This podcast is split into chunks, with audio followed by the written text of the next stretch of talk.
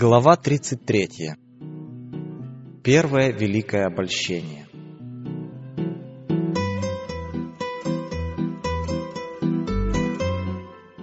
Еще на заре истории человечества сатана предпринял попытку обольстить наших прародителей. Подняв восстание на небе, он хотел заставить и жителей земли поддержать его в борьбе против правления Божьего. Адам и Ева были совершенно счастливы, повинуясь закону Божьему. И это опровергало домыслы сатаны, утверждавшего на небе, что закон Божий угнетает личность и лишает радости творения Господа.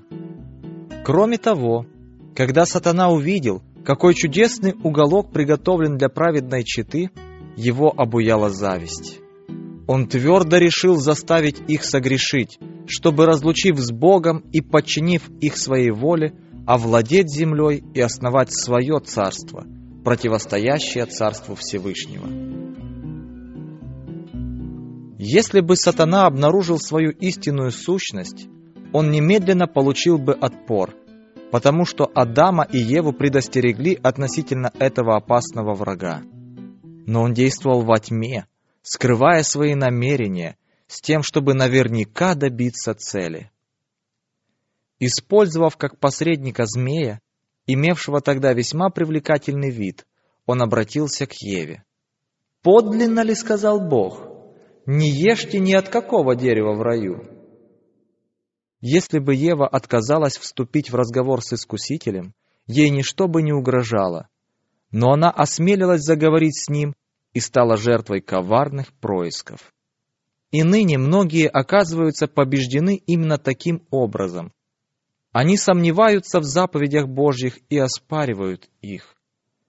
Вместо того, чтобы повиноваться повелениям Господа, они принимают человеческие теории, которые являются ничем иным, как сатанинскими измышлениями.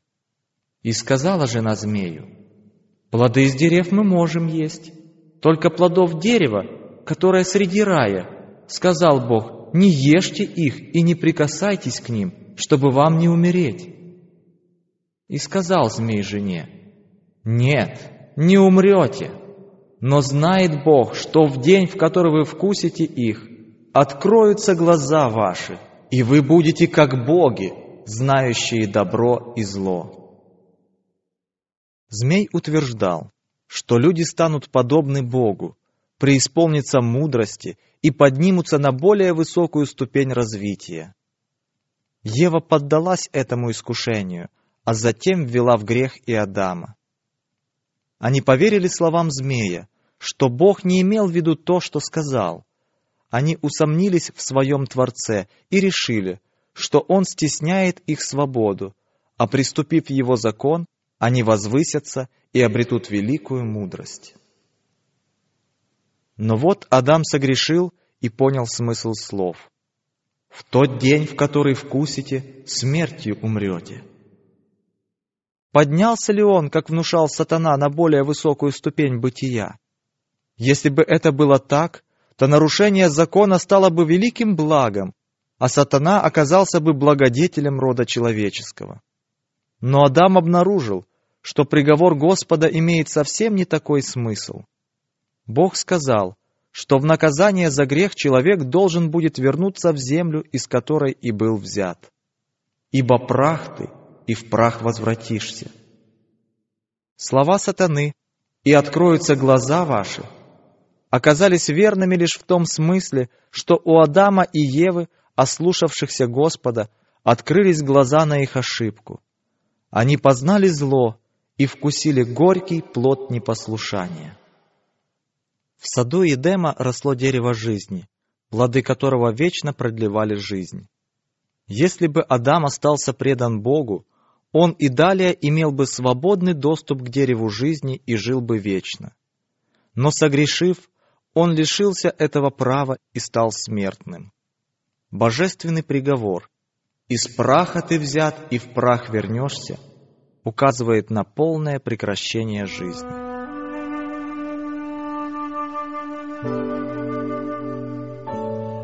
Бессмертие, обещанное человеку на условии повиновения, было утрачено после грехопадения. Адам не мог передать своим потомкам то, чем сам не обладал, и для падшего человечества не оставалось бы никакой надежды, если бы Бог, пожертвовав своим сыном, не вернул ему право на бессмертие. Так и смерть перешла во всех человеков, потому что в нем все согрешили. Но Христос явил жизнь и нетление через благовестие. Бессмертие может быть обретено только через Христа. Иисус говорит, «Верующий в Сына имеет жизнь вечную, а неверующий в Сына не увидит жизни». Каждый человек может стать обладателем этого бесценного благословения, если только выполнит предложенные условия. Все, которые постоянством в добром деле ищут славы, чести и бессмертия, получат жизнь вечную.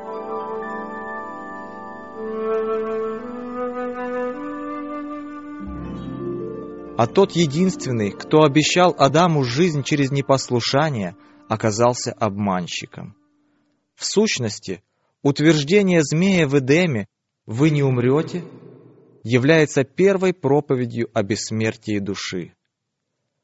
Однако эти слова, основанные исключительно на авторитете сатаны, раздаются во всех христианских церквах, и большинство людей принимают их с такой же готовностью, как и наши прародители.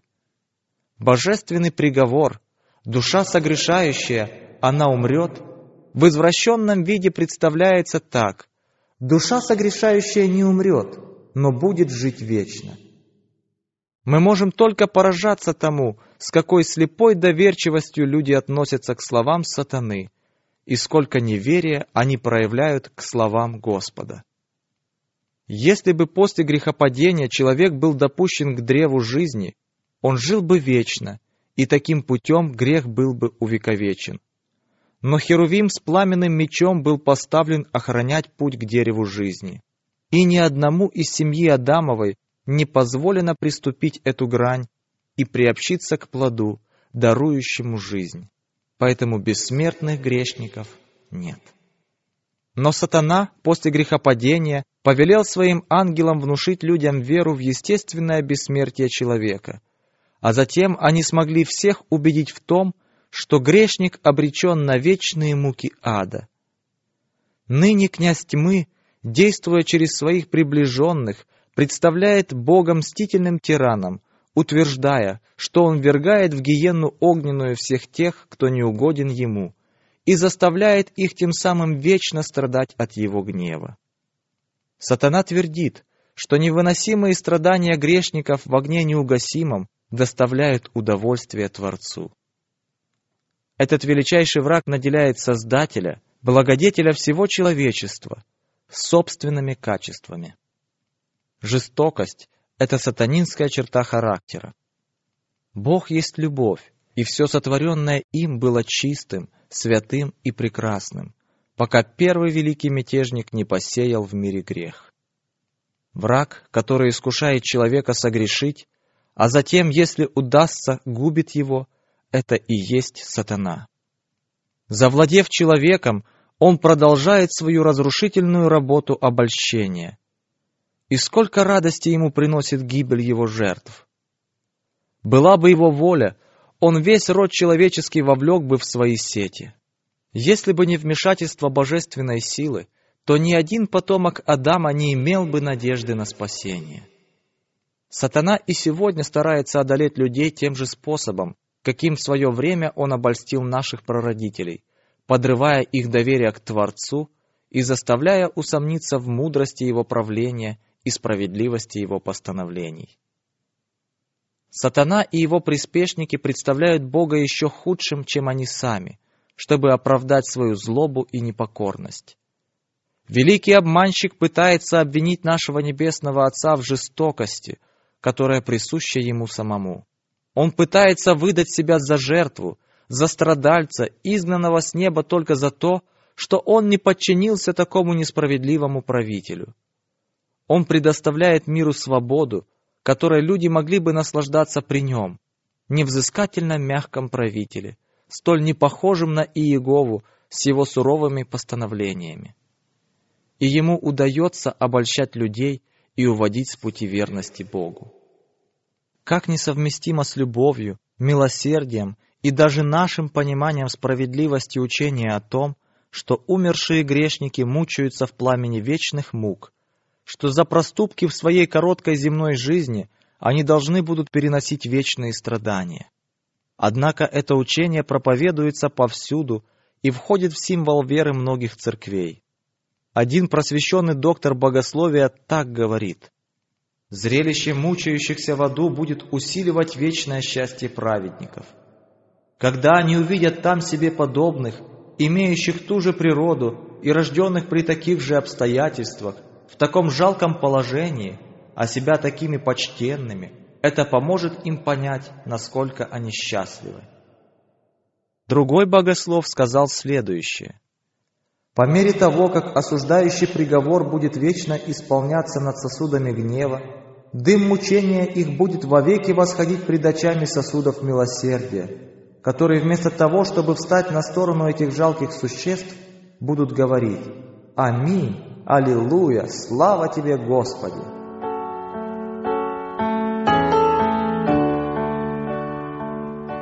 Где же на страницах Священного Писания можно найти такое учение?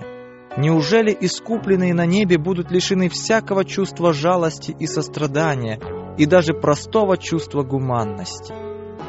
Или, может, на смену этим чувствам придет бесстрастие стоиков и жестокость дикарей? Нет, и еще раз нет. Ничего подобного нет в Божьей книге. Возможно, те, кто проповедует такие идеи, являются образованными и даже честными людьми, но они обмануты ухищрениями сатаны. Он побуждает их неправильно истолковывать резкие выражения Священного Писания – заставляя находить в Библии жестокость и угрозы, которые свойственны ему самому, но не нашему Спасителю. «Живу я, — говорит Господь Бог, — не хочу смерти грешника, но чтобы грешник обратился от пути своего и жив был. Обратитесь, обратитесь от злых путей ваших. Для чего умирать вам, дом Израилев?» Даже если мы предположим, что Господу приятны страдания грешников, стоны и вопли тех, кого Он держит в адском огне, какой смысл в этих муках? Возможно ли, чтобы эти ужасные вопли были сладчайшей музыкой в ушах безграничной любви? Утверждают, что бесконечные страдания нечестивцев свидетельствуют о Божьей ненависти к греху, который разрушает покой и мир во Вселенной. О, какое ужасное богохульство! Тогда получается, что ненависть Бога к греху является причиной его увековечивания. Ведь если верить этим богословам, то постоянные муки без надежды на помилование еще больше озлобляют эти жертвы. И выплескивая свою ярость в богохульных ругательствах, они постоянно увеличивают тяжесть своей вины. Постоянное умножение греха на протяжении бесконечных веков не может способствовать славе Божьей.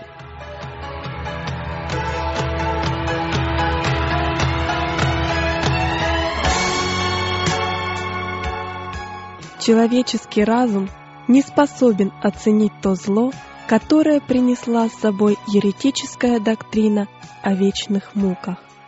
Вероучение Библии исполненное любви, доброты, преизобилующее состраданием, омрачено предрассудками и окрашено ужасом. И если учесть, в каком ложном свете сатана изображает Господа, то стоит ли удивляться тому, что нашего милосердного Творца боятся и даже ненавидят? Подобные внушающие ужас представления о Боге которые посредством церковных проповедей распространяются по всему миру, породили тысячи и даже миллионы скептиков и безбожников. Теория о вечных муках — это одно из лжеучений, составляющих отвратительное вино Вавилона, которым эта великая блудница напоила все народы.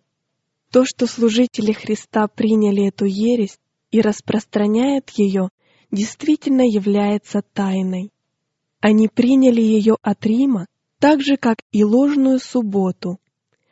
Верно то, что подобные взгляды проповедовали великие и добрые люди, но они не были озарены светом, потоки которого излились на нас. Они несли ответственность только за тот свет, который сиял в их время. Мы же отвечаем за тот свет, который сияет в наши дни. Если мы отвернемся от свидетельства Слова Божьего и примем лжеучение только потому, что так учили наши отцы, тогда приговор, вынесенный Вавилону, окажется приговором и нам, ибо мы пьем вино мерзости его. Многие люди, возмущенные учением о вечных муках, впадают в противоположное заблуждение. Они видят, что Господь, каким рисует Его священное Писание, исполнен любви и милосердия, и не способны поверить, будто Он может осудить свое творение на то, чтобы гореть в вечном пламени ада. Но придерживаясь точки зрения, что душа по своей природе бессмертна, они делают вывод, что в конце концов все человечество будет спасено. Многие смотрят на угрозы, содержащиеся в Библии, как на средство устрашения и стимул для послушания, но не верят в их буквальное исполнение. Получается, что грешник может жить в греховных удовольствиях, пренебрегая требованиями Божьими, и тем не менее рассчитывать на благосклонность к Нему Господа. Такое учение, признающее благодать Божью, но пренебрегающее Его справедливостью, приходится по сердцу плотскому человеку и делает нечестивцев более дерзкими в их беззакониях. Для того, чтобы показать, как верящие во всеобщее спасение извращают Священное Писание ради обоснования своих губительных учений, достаточно обратиться к их собственным изречениям. На похоронах одного неверующего молодого человека, который погиб в результате несчастного случая, служитель-универсалист избрал текст из Писания, относящийся к Давиду, ибо утешился о смерти Амнона.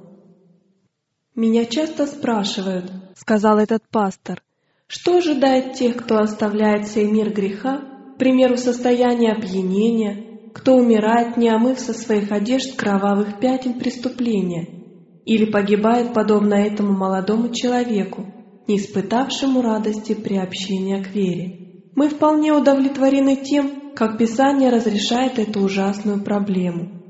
Амнон был в высшей степени грешным человеком. Он был не раскаявшимся преступником. Его убили пьяным. Давид же был пророком Божьим. Уж ему-то должно было быть известно, что ожидает его сына в ином мире. Горе или благоденствие?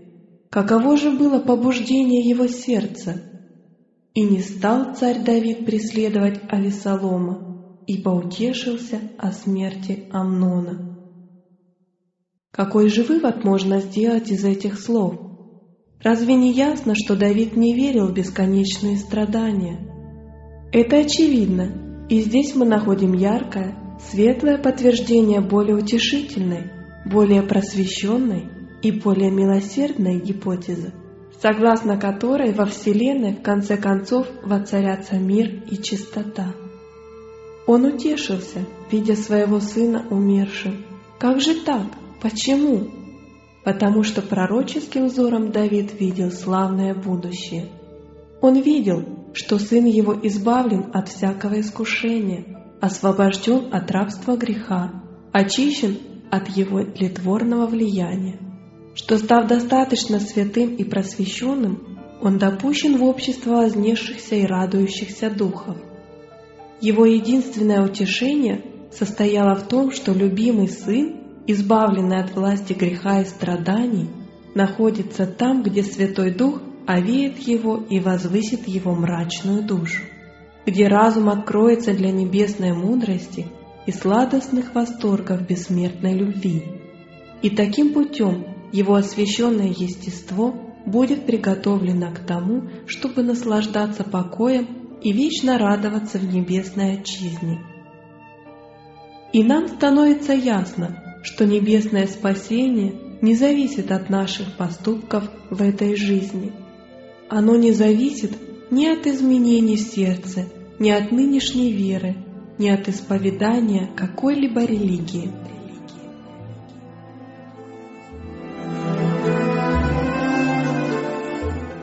Таким образом, лжеслужитель Христа повторил обманные слова, некогда произнесенные змеем в Эдеме.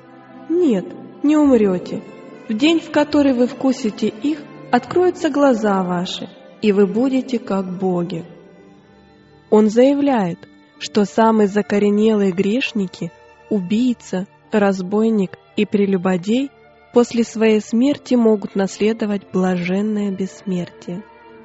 На чем же основывался этот пастор, так извративший священное писание? На единственной фразе, выражающей подчинение Давида воле проведения. «И не стал царь Давид преследовать Авесолома, ибо утешился о смерти Амнона». Время смягчило остроту боли и утраты, и мысли его обратились от умершего к живому сыну который терзался от страха перед справедливым наказанием за совершенное им преступление. И это выдвигается в качестве доказательства, что пьяный Амнон, изнасиловавший собственную сестру, сразу после смерти переселился в блаженные обители, где, очистившись и убелившись, стал членом семьи безгрешных ангелов. О да, конечно, это очень сладкозвучная выдумка, услаждающая плотское сердце. Это выдумка самого сатаны, и она приносит свои плоды. И если людей наставляют подобным образом, разве можно удивляться тому, что грех и порок процветают? Так же, как этот лжеучитель, действуют и многие другие, близкие ему по духу. Из священного писания берут несколько слов и вырывают их из контекста – тогда как взятый в целом текст как раз противоречит приписываемому ему толкованию. И такие ни с чем не связанные отрывки искажают и используют для того, чтобы подтвердить доктрину, не имеющую никакого основания в Слове Божьем. Свидетельства, которым пытаются доказать, что пьяный Амнон находится в раю, всего лишь вывод, сделанный человеком, прямо противоречащий определенному и безусловному утверждению Библии о том, что пьяницы Царства Божьего не наследуют. Вот таким путем все скептики, сомневающиеся, неверующие превращают истину в ложь. И многие, очень многие, обмануты подобными умствованиями и спят, убаюканные рассуждениями о том, что им ничего не угрожает – если бы действительно все люди сразу же после смерти оказывались на небе, тогда мы желали бы смерти больше, нежели жизни. Многих это заблуждение подвело к решению покончить жизнь самоубийством. Когда мы подавлены скорбью, трудностями и разочарованием, то кажется так соблазнительно и легко оборвать нить своей жизни и переселиться в мир вечного счастья. В своем слове Господь привел неопровержимые доказательства того, что нарушители Его закона будут наказаны. Те, кто тешит себя мыслью, что Бог слишком милосерд, чтобы воздать грешнику по справедливости, пусть посмотрят на Голговский крест. Смерть невинного Сына Божьего свидетельствует о том, что возмездие за грех — смерть, что всякое нарушение закона Божьего должно повлечь за собой справедливое возмездие. Безгрешный Христос стал грешником за нас. Он взял на себя вину за беззаконие, и Отец отвратил лицо свое от Него. Сердце его не выдержало, и он умер. Эта великая жертва была принесена ради того, чтобы грешники были искуплены.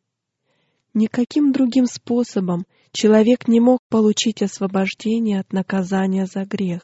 И каждая душа, которая отказывается участвовать в примирении, приобретенном такой дорогой ценой, должна будет лично понести на себе вину и наказание за грех. Посмотрим, что еще говорит Библия о безбожниках и нераскаявшихся, которых служитель-универсалист поместил на небе вместе со святыми ангелами. «Жаждущему дам даром от источника воды живой». Это обетование относится только к тем, кто жаждет. Только те, кто действительно чувствует потребность в воде жизни и ищут ее, забывая обо всем остальном, получат ее. Побеждающий наследует все, и буду ему Богом, и он будет мне сыном. Здесь, как мы видим, обозначены условия. Для того, чтобы наследовать все, мы должны бороться с грехом и победить его. Господь говорит через пророка Исаю, «Скажите праведнику, что благо ему, ибо он будет вкушать плоды дел своих, а беззаконнику горе, ибо будет ему возмездие за дела рук его». Хотя грешник сто раз делает зло, говорит премудрый Соломон, и коснеет в нем, но я знаю, что благо будет боящимся Бога, которые благоговеют пред лицом Его а нечестивому не будет добра. И Павел свидетельствует, что по упорству твоему и нераскаянному сердцу ты сам себе собираешь гнев на день гнева и откровение праведного суда от Бога, который воздаст каждому по делам его. Скорбь и теснота всякой душе человека, делающего злое. Никакой блудник или нечистый или любостяжатель, который есть идолослужитель, не имеет наследия в Царстве Христа и Бога. Старайтесь иметь мир со всеми и святость, без которой никто не увидит Господа. Блаженны те, которые соблюдают заповеди Его, чтобы иметь им право на древо жизни и войти в город воротами. А вне псы и чародеи, и любодеи, и убийцы, и идолослужители, и всякий любящий и делающий неправду.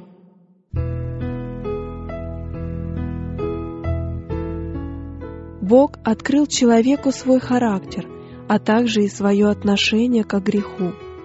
Господь, Господь, Бог человеколюбивый и милосердный, долготерпеливый и многомилостивый и истинный сохраняющий милость в тысячи родов, прощающий вину и преступление и грех.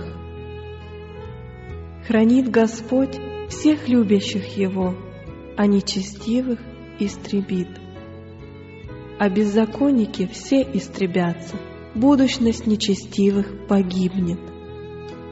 Господь воспользуется своей властью и силой, чтобы положить конец восстанию – тем не менее, все карающие суды будут справедливы, вполне отвечая милосердному, долготерпеливому, сострадательному характеру Бога.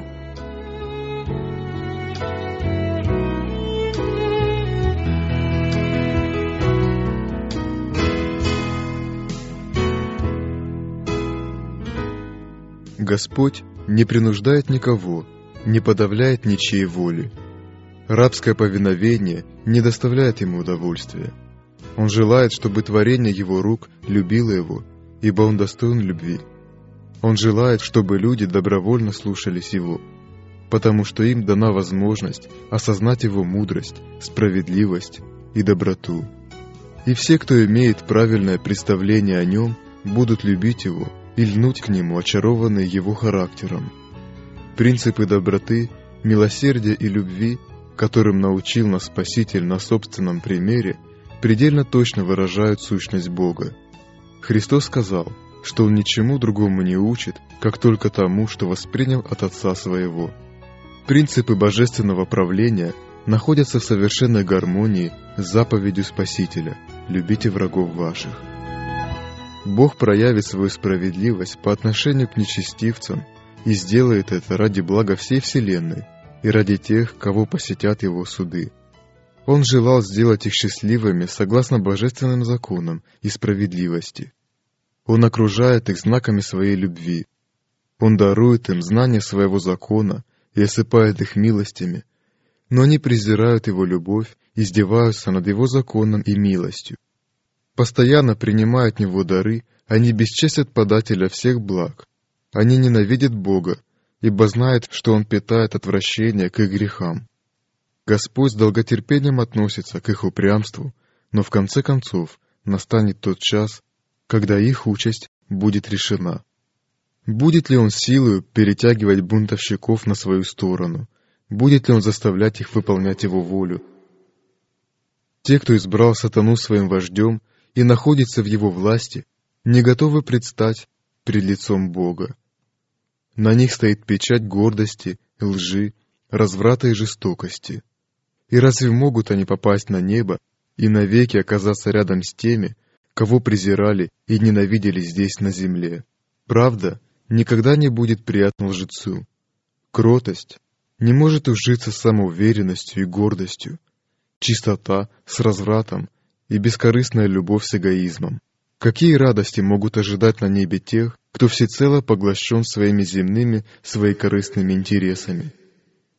Могут ли те, кто растратил свою жизнь, бунтуя против Бога, внезапно перенестись на небо и созерцать высокое и святое совершенство, царящее там, где каждая душа светится радостью, где на каждом лице написана любовь, где Бога и Агнца славит никогда не умолкающая музыка, где от лица сидящего на престоле исходят непрестанные потоки света и покоятся на искупленных.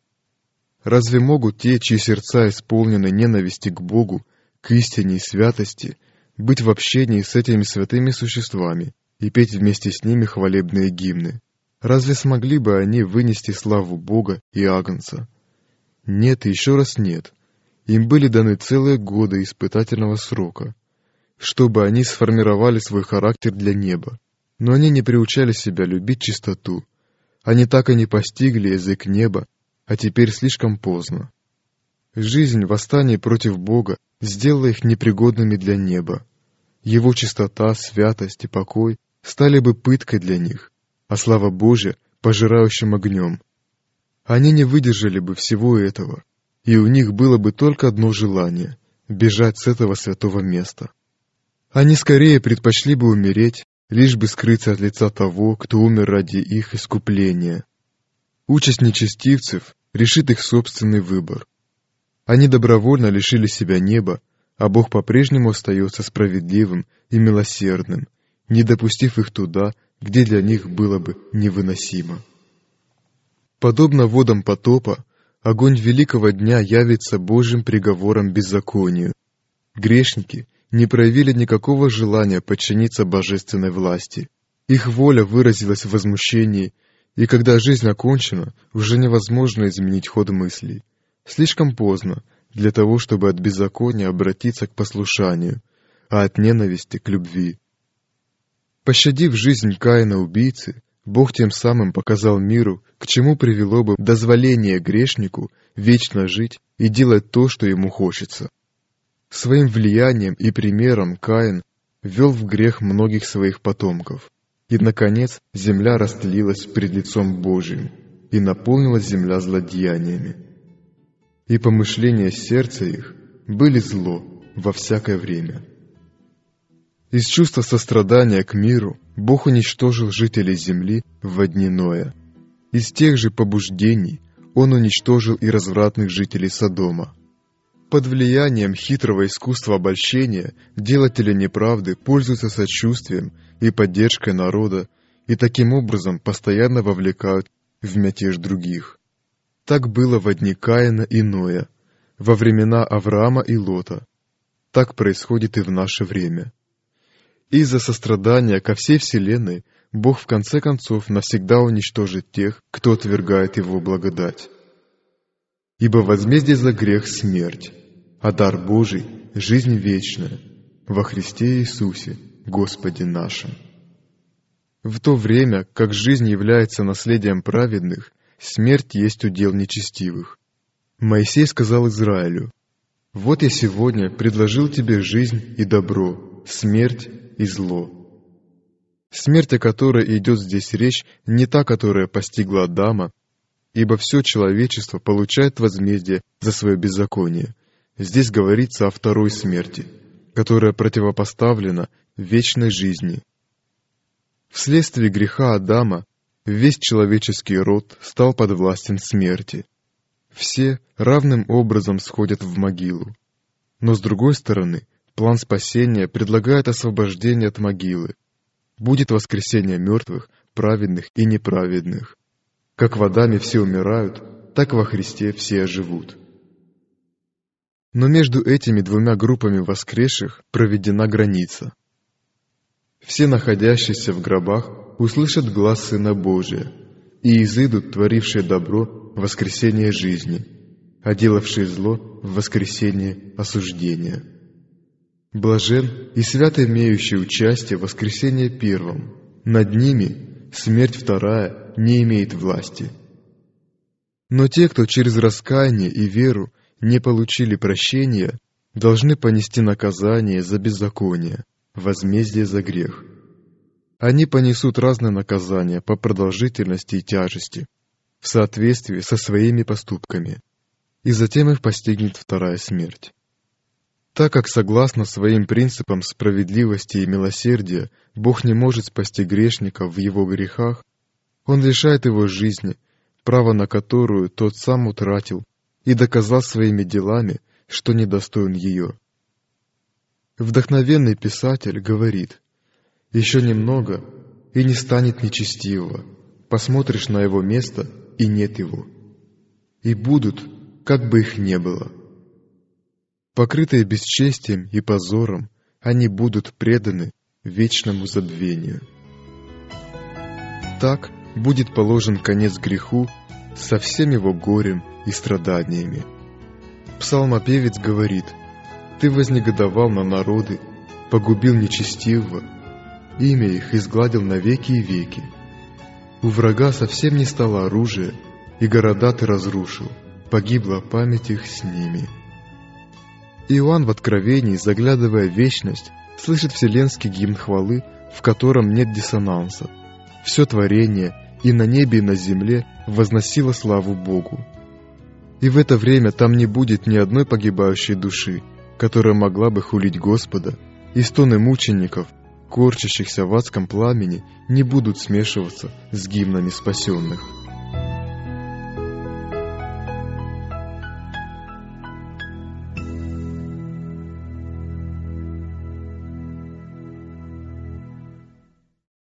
Доктрина о естественном бессмертии породила представление о сознательном состоянии после смерти, которое, подобно представлению о вечных муках, противоречит учению Библии здравому смыслу и нашему чувству гуманности. Согласно популярной доктрине, спасенные на небе следят за всем, что происходит на земле, особенно за жизнью оставленных ими друзей и любимых.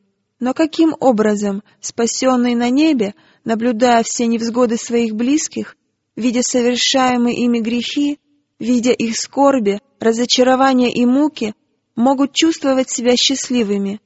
Как могут они считать себя счастливыми, видя все это. И насколько же отвратительно учение о том, что как только дух покидает тело, нераскаявшаяся душа попадает в адское пламя. Какую же душевную агонию должны испытать те, кто видит, что его друзья не приготовились к смерти, и их ожидает вечная мука за грех. Многие тронулись умом от этой душераздирающей мысли — что же Писание говорит относительно этих вопросов? Давид утверждает, что человек утрачивает сознание после смерти. Выходит дух его, и он возвращается в землю свою. В тот день исчезают все помышления его. Соломон также подтверждает эту мысль. И любовь их, и ненависть их, и ревность их уже исчезли, и нет им более части вовеки ни в чем, что делается под солнцем потому что в могиле, куда ты пойдешь, нет ни работы, ни размышления, ни знания, ни мудрости. Когда в ответ на молитву Езекии жизнь его была продлена еще на пятнадцать лет, признательный царь вознес Богу хвалу за его великую милость. Ибо не преисподняя славит тебя, ни смерть восхваляет тебя, ни нешедшие в могилу уповают на истину твою, живой, только живой прославит Тебя, как я ныне». Популярная теология представляет умершего праведника как бы на небе, вечно прославляющего там Бога в блаженных обителях. Но Езекия не мог видеть такой блестящей перспективы в смерти. Его словам соответствует и свидетельство псалмопевца. «В смерти нет памятования о тебе. В гробе кто будет славить тебя? Не мертвые восхвалят Господа, не все нисходящие в могилу.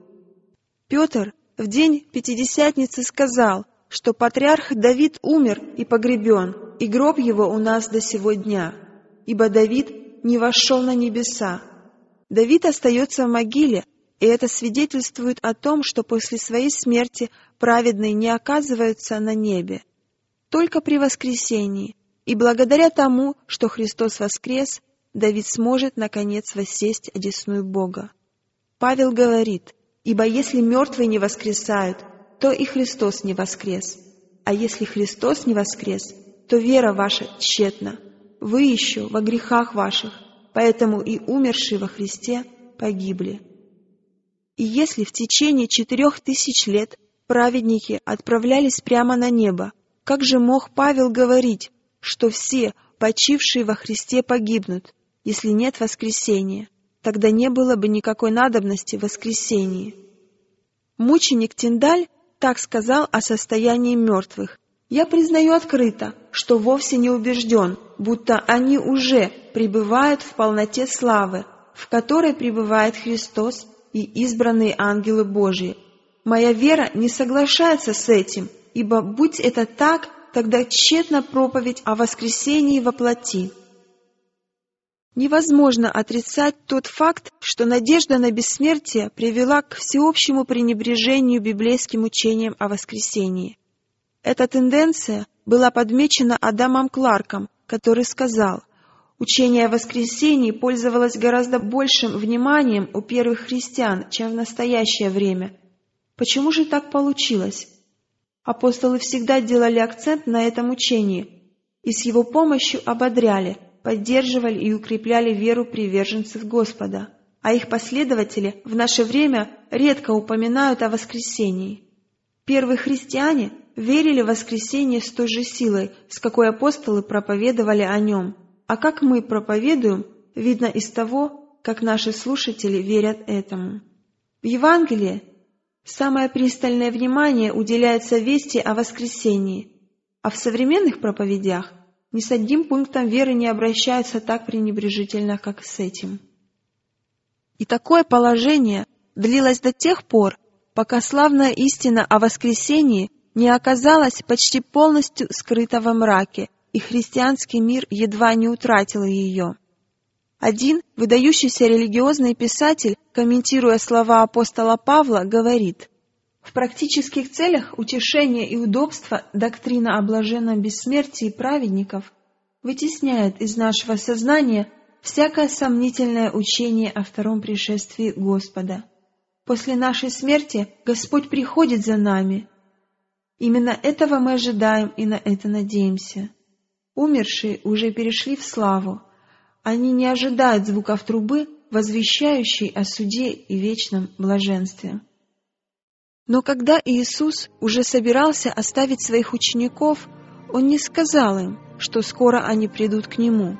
«Я иду приготовить место вам», — сказал Он, «и когда пойду и приготовлю вам место, приду опять и возьму вас к себе, чтобы и вы были, где я».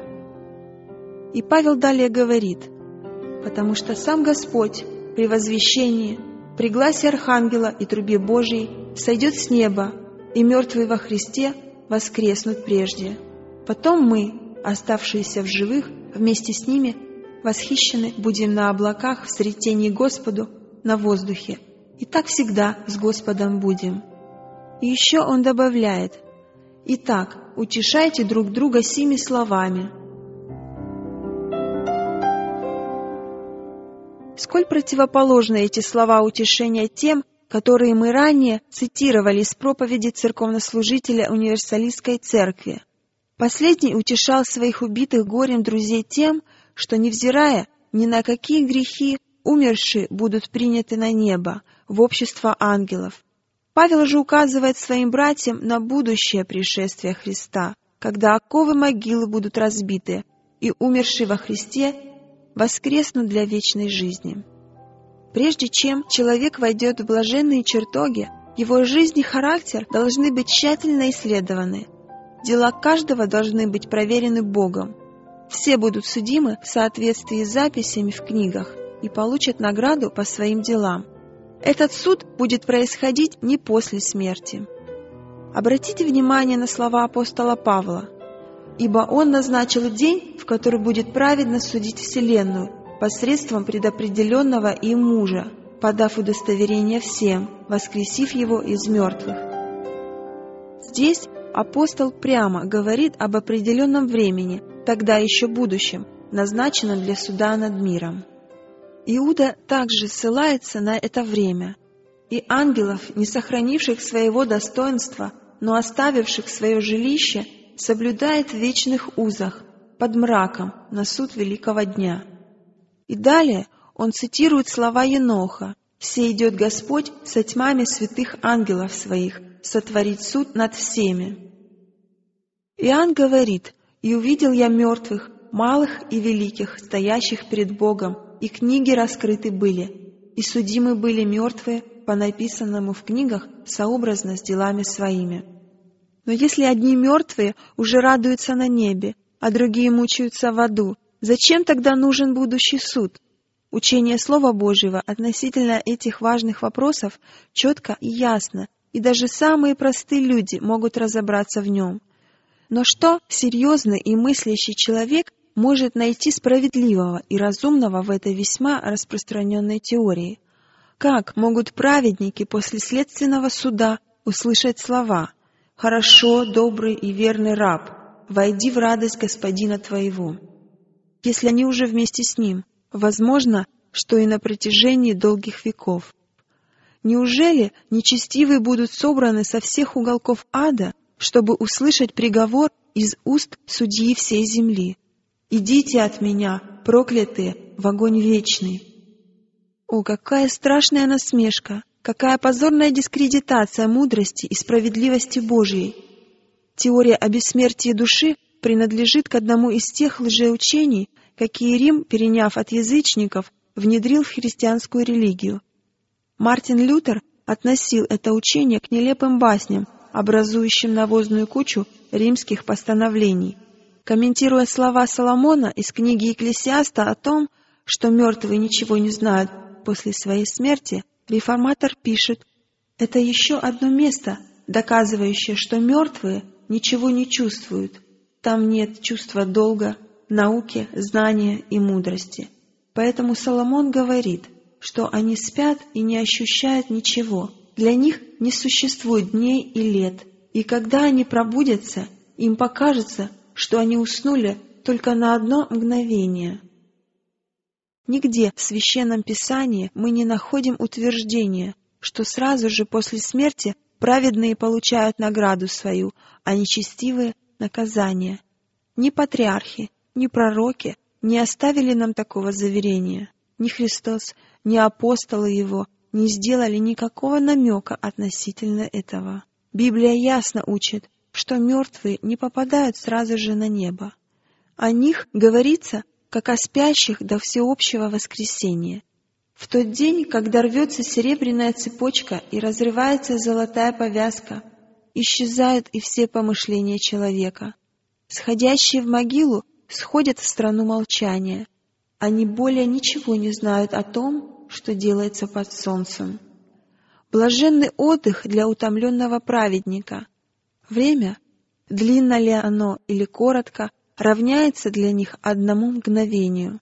Они спят, и труба Господня пробудит их для славного бессмертия, ибо вострубит, и мертвые воскреснут нетленными, а мы изменимся, ибо тленному сему надлежит облечься в нетление, и смертному сему облечься в бессмертие. Когда же тленное сие облечется в нетление, и смертное сие облечется в бессмертие, тогда сбудется слово написанное «Поглощена смерть победою». И пробужденный от глубокого сна они начнут свое существование с того момента, когда оно было прервано смертью. Последний миг их сознания был омрачен смертной мукой. Последняя мысль была о том, что они уходят во власть могилы. Когда же они встанут из могилы, их первая радостная мысль выльется в победоносный возглас «Смерть! Где твое жало? Ад! Где твоя победа?»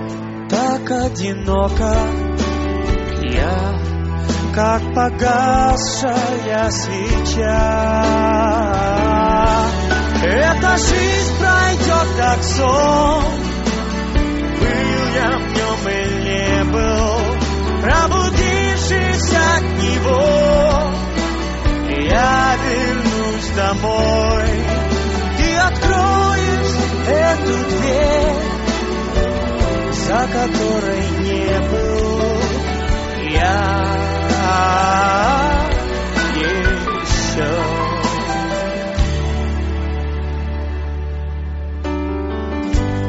Чистой страницей вся жизнь моя. Ангел запишет то, как я люблю тебя. Я по пути к тебе столько раз падал, ты все прощал и поднимал. Эта жизнь пройдет как сон Был я в нем или не был Пробудившись от него Я вернусь домой. Ты откроешь эту дверь За которой не был я.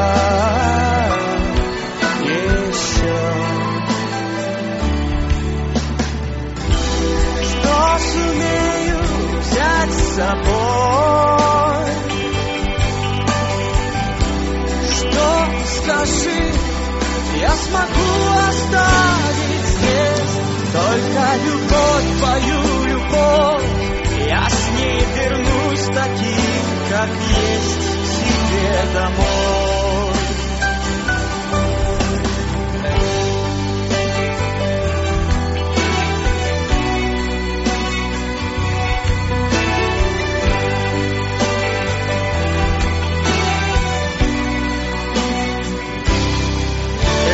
Жизнь пройдет как сон. Был я в нем или не был Пробудившись от него.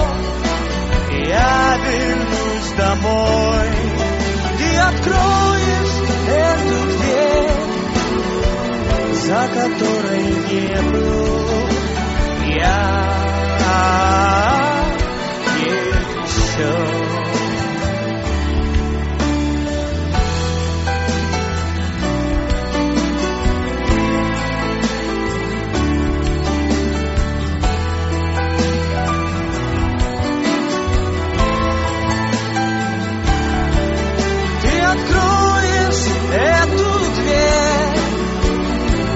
которой небо,